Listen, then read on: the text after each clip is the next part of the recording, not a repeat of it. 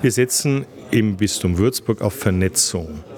Das heißt, wir sind ein sehr ländliches Bistum mit vielen kleinen Gemeinden. Und es ist natürlich lange Vergangenheit, dass in jeder Gemeinde ein Pfarrer und drei Ordensschwestern das kirchliche Leben geprägt haben. Die Jetztzeit und die Zukunft wird sein, dass viele kleine Gemeinden sich zusammenfinden, überlegen, wo sie sich am Sonntag zur Feier der Eucharistie oder einer Wortgottesfeier versammeln und so ihren Glauben leben. Die Zeiten sind längst vorbei, dass zu einem Kirchturm ein Pfarrer und eine Gemeinde gehörten. Das weiß auch Würzburgs Generalvikar Dr. Jürgen Vorndran. Seit 2015 hat man sich in zahlreichen Sitzungen neue Strukturen überlegt und jetzt auch umgesetzt. Aus Dekanaten, Vereinen, Filialen in Stadt und auf dem Land, von der Rhön bis zum Ochsenfurter Gau, wurden 43 sogenannte pastorale Räume errichtet. Nun, ich staune immer wieder, äh, dass Kirche überall noch vor Ort präsent ist. Und das wollen wir auch erhalten. Viele andere haben sich zurückgezogen. Äh, die Banken, äh, die Schulen, äh, andere Bereiche des öffentlichen Lebens, vor allem auch der Einzelhandel. Man muss teilweise große Wege zurücklegen, um noch etwas zu finden. Wir als Kirche stemmen uns nach wie vor dagegen, auch wenn wir mit hauptamtlichem Personal nicht mehr überall vor Ort sind. Die Kirche bleibt im Dorf eine klare Ansage des Generalvikars, auch wenn die Kirchensprengel jetzt natürlich viel größer sind als in früheren Zeiten.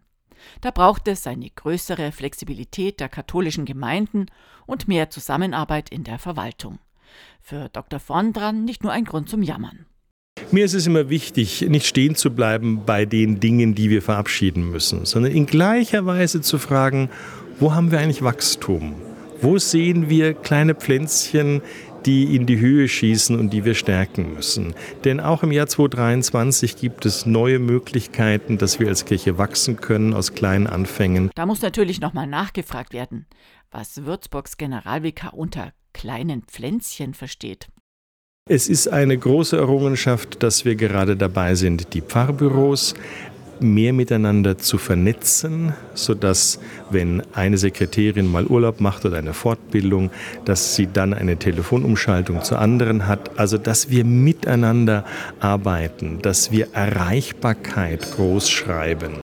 Einer, der all diese Veränderungen sehr genau beobachtet und auch selbst mitgestaltet, ist Dr. Michael Wolf. Er ist Vorsitzender des Würzburger Diözesanrats, ein Gremium, in dem sich aktive Katholikinnen und Katholiken mit und ohne Verbandszugehörigkeit versammeln.